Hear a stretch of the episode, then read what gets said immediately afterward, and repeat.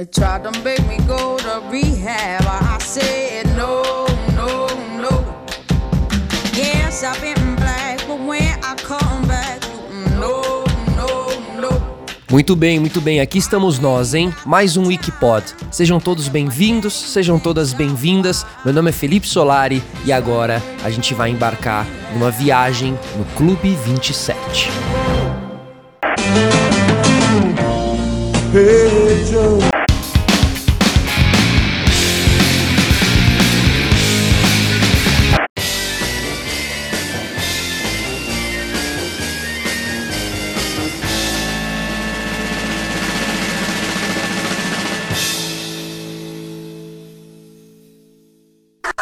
Pois é, se você é um músico talentoso, tá aí próximo dos 27 anos, é melhor se cuidar, ficar longe do álcool, ficar longe das drogas, para você não entrar nesse triste Clube 27. Pois é, pessoal, Clube 27 é aí essa estatística, né, que revela a fragilidade de grandes talentos que levaram eles a perder a vida com overdoses, acidentes, homicídios e até mesmo suicídio. Esse Clube 27 inclui, além de músicos, artistas, atores e atletas também. A morte de vários músicos famosos com 27 anos entre 69, 1969 e 1971 levou as pessoas a essa crença de que as mortes são mais comuns nessa idade. Clube 27 tem sido repetidas vezes citado em revistas de música, jornais, na imprensa diária Várias exposições foram dedicadas à ideia, além de romances, filmes e peças de teatro. Agora existem muitas teorias e especulações diferentes sobre as causas dessas mortes precoces e as suas possíveis conexões. Quatro anos antes da publicação do estudo do BMJ, Charles R. Cross, biógrafo de Kurt Cobain e Jimi Hendrix, escreveu a seguinte frase: abre aspas. O número de músicos que morreram aos 27 anos é verdadeiramente notável por qualquer padrão. Embora os seres humanos morram regularmente em todas as idades, há um pico estatístico para que os músicos morram aos 27 anos. Fecha aspas. Bom, o primeiro membro desse triste Clube 27 foi o músico de blues Robert Johnson que morreu em 1938 e até hoje ninguém sabe a causa da sua morte, o que deixa no ar três teorias possíveis. Primeiro, ele foi assassinado com uma arma de fogo por uma briga em um bar. Segundo, um cara ficou com ciúmes dele em um bar, envenenou a sua bebida e ele morreu três dias depois. Em terceiro, ele vendeu sua alma para o diabo em troca de habilidades. Inclusive fica aqui a dica, hein? Assistam Crossroads, que é um filme muito legal de 1986, onde a gente vê o Steve Vai como diabo e mostra aí esse lance do pacto de troca de habilidades artísticas, né? A gente faz aqui um pacto, eu vou virar um cara muito virtuoso na guitarra, mas ao mesmo tempo te, te vendo minha alma. O próximo membro do Clube 27 foi o guitarrista Brian Jones, fundador do Rolling Stones. Ele foi encontrado morto no fundo da sua piscina no dia 3 de julho de 1969. A morte dele também é um mistério até os dias de hoje, e o Keith Richards, inclusive, diz o seguinte: abre aspas. Eu não sei o que aconteceu, mas aconteceu ali algo de muito estranho. Fecha aspas. Entre 1970 e 1971, a gente tem a sequência aí dos três J's: Jimi Hendrix, Janis Joplin e Jim Morrison. O primeiro dos três J's a entrar no Clube 27 foi Jimi Hendrix.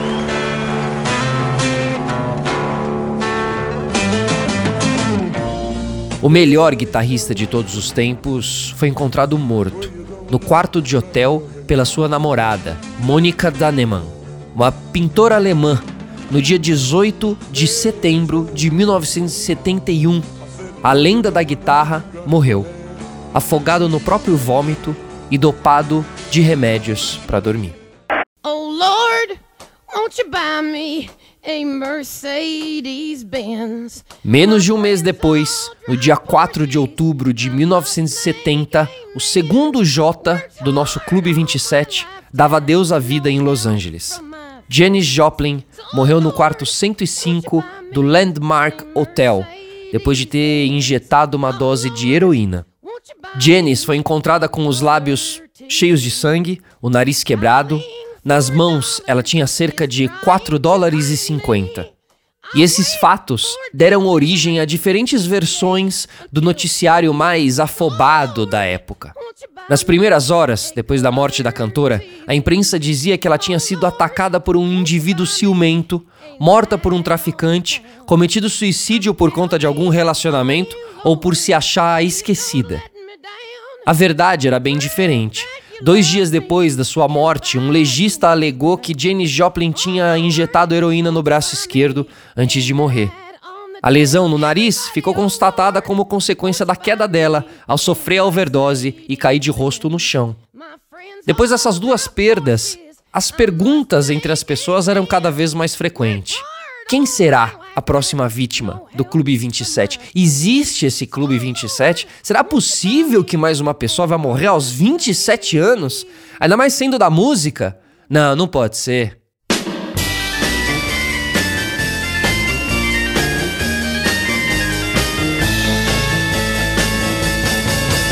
Mas o que muitos esperavam se confirmou. Jim Morrison, depois do aumento explosivo da fama do The Doors em 1967, Morrison desenvolveu ali uma grave dependência de álcool, que juntamente com o consumo de droga viria a culminar com a sua morte.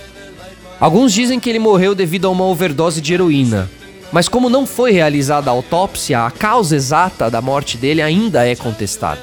Ele foi encontrado morto no dia 3 de julho de 1971 na banheira da sua residência em Paris. As circunstâncias desse falecimento do Rei Lagarto continuam sendo um mistério. Condenado nos Estados Unidos por exibição indecente, entre aspas, o vocalista do The Doors se exilou em Paris durante a primeira primavera de 1971.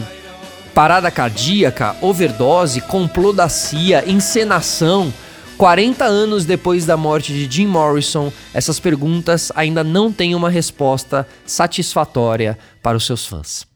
Ah, e pessoal, aproveitando aqui, já que a gente está falando de grandes estrelas do rock, vou deixar um convite para vocês. Se vocês quiserem ouvir outro episódio do Wikipod, a gente fez um episódio sobre a Rita Lee, a rainha do rock a nossa mutante aí do rock, certo? Então ali tem muita história legal e curiosidade da carreira incrível de Rita Lee. Te escuto por lá, mas vamos voltar para o nosso episódio.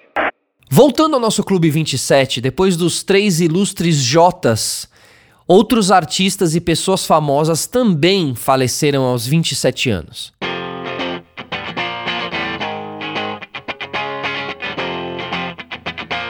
Mas foi em 1994 que mais uma vez o Clube 27 ganhou destaque nos diários e noticiários mundiais, porque a gente perdia Kurt Cobain, líder da banda de rock mais famosa do mundo, o Nirvana. O Kurt foi encontrado morto no dia 8 de abril de 1994, pouco antes das 9 da manhã, em uma estufa, acima da garagem da sua casa lá em Seattle. De acordo com as investigações oficiais, o líder do Nirvana cometeu suicídio três dias antes, ou seja, no dia 5 de abril, o Cobain se matou com um tiro na cabeça. Muito se falou na época, até hoje soam algumas teorias da conspiração sobre a morte de Kurt. Uma das mais fortes é que ele foi assassinado pela sua parceira Courtney Love, a líder do Hole. Oh, De acordo com o principal argumento aí da teoria do assassinato, a quantidade de heroína no sangue de Kurt, que era 1,52 miligramas por litro, era muita para ele ser capaz de puxar um gatilho. Vários toxicologistas defendem essa tese, inclusive. O problema é que o número vem de uma reportagem de um jornal de Seattle e não da polícia, porque o relatório da polícia ainda é confidencial até os dias de hoje. Kurt Cobain e Courtney Love formavam ali o casal mais explosivo do rock. Também é de conhecimento público que, além de não ter um testamento pronto na época que morreu, o Kurt estava prestes a se divorciar da Courtney Love, pretendia deixar ela de fora desse testamento. Com a morte do marido, a Love acabou herdando a maior parte dos bens de Kurt Cobain e também uma boa parte ali do material do Nirvana, virou dona do material do Nirvana, né? Então, sendo assim, muita gente diz que ela tramou a morte dele. Bom, daí muito tempo se passou até que mais uma vez ativaram o Clube 27. Será que você sabe quem, quem é? Quem foi? Lembra quem foi? Amy Winehouse. Pois é, a gente perdeu a Amy Winehouse também aos 27 anos. A Amy Winehouse morreu no dia 23 de julho de 2011 por uma intoxicação alcoólica. Só que na noite anterior, em visita à sua médica, a Amy fez uma confissão reveladora. Depois de lutar muitos anos contra os problemas das bebidas e das drogas, e pouco antes da sua morte, ela tinha começado a beber novamente. E o inquérito mais tarde descobriu que ela morreu de envenenamento por álcool. O Mirror Online revela que a doutora Cristina Rometti falou com Amy durante a visita e disse ao tribunal que a cantora admitiu que estava bebendo novamente depois ali de um longo período de abstinência. E ela aceitou a seriedade do seu estado e ela contou para a médica de forma arrepiante, diz a médica, né? Abre aspas, eu não quero morrer. Fecha aspas. A doutora Rometti revelou que a Amy tinha recebido uma medicação chamada Librium para ajudar ela a lidar com os sintomas de abstinência de álcool. Entretanto, apesar da sua fragilidade ali, a Amy recusou qualquer tipo de apoio mental. Doutora Rometti disse ao tribunal que era porque a estrela temia que isso pudesse afetar sua criatividade, né? Do tipo, não vou tomar um remédio aqui que pode mexer com a minha cabeça, eu vou perder o que eu tenho de melhor, que é justamente a minha cabeça, né? E assim a gente perdia ali mais um talento nato. Grande Amy Winehouse, com 27 anos, também entrava para o Clube 27. A revista Rolling Stones, inclusive, chegou a escrever, abre aspas, Ao observar Amy, como nós fizemos, há uma forte sensação de que ela estava cansada da sua carreira. Tal como aconteceu com Jimi Hendrix e Kurt Cobain, ela se tornou prisioneira da sua própria imagem. E como aconteceu com Janis Joplin, o seu homem estava ostensivamente ausente no final da sua vida. Fecha aspas. Agora, será que todos os artistas ali fizeram um. Que, aconteceu que todos os artistas se vão aos 27 anos, né? Claro que não são todos os artistas, obviamente, mas realmente tem um grupo aí muito especial. Não são qualquer. A gente não tá falando de qualquer músico aqui, não, né? A gente só falou nome de fera por aqui. Então, sendo pragmáticos, vale a gente citar um estudo muito legal da professora de psicologia e música da Universidade de Sydney, na Austrália, a Diana Kenny.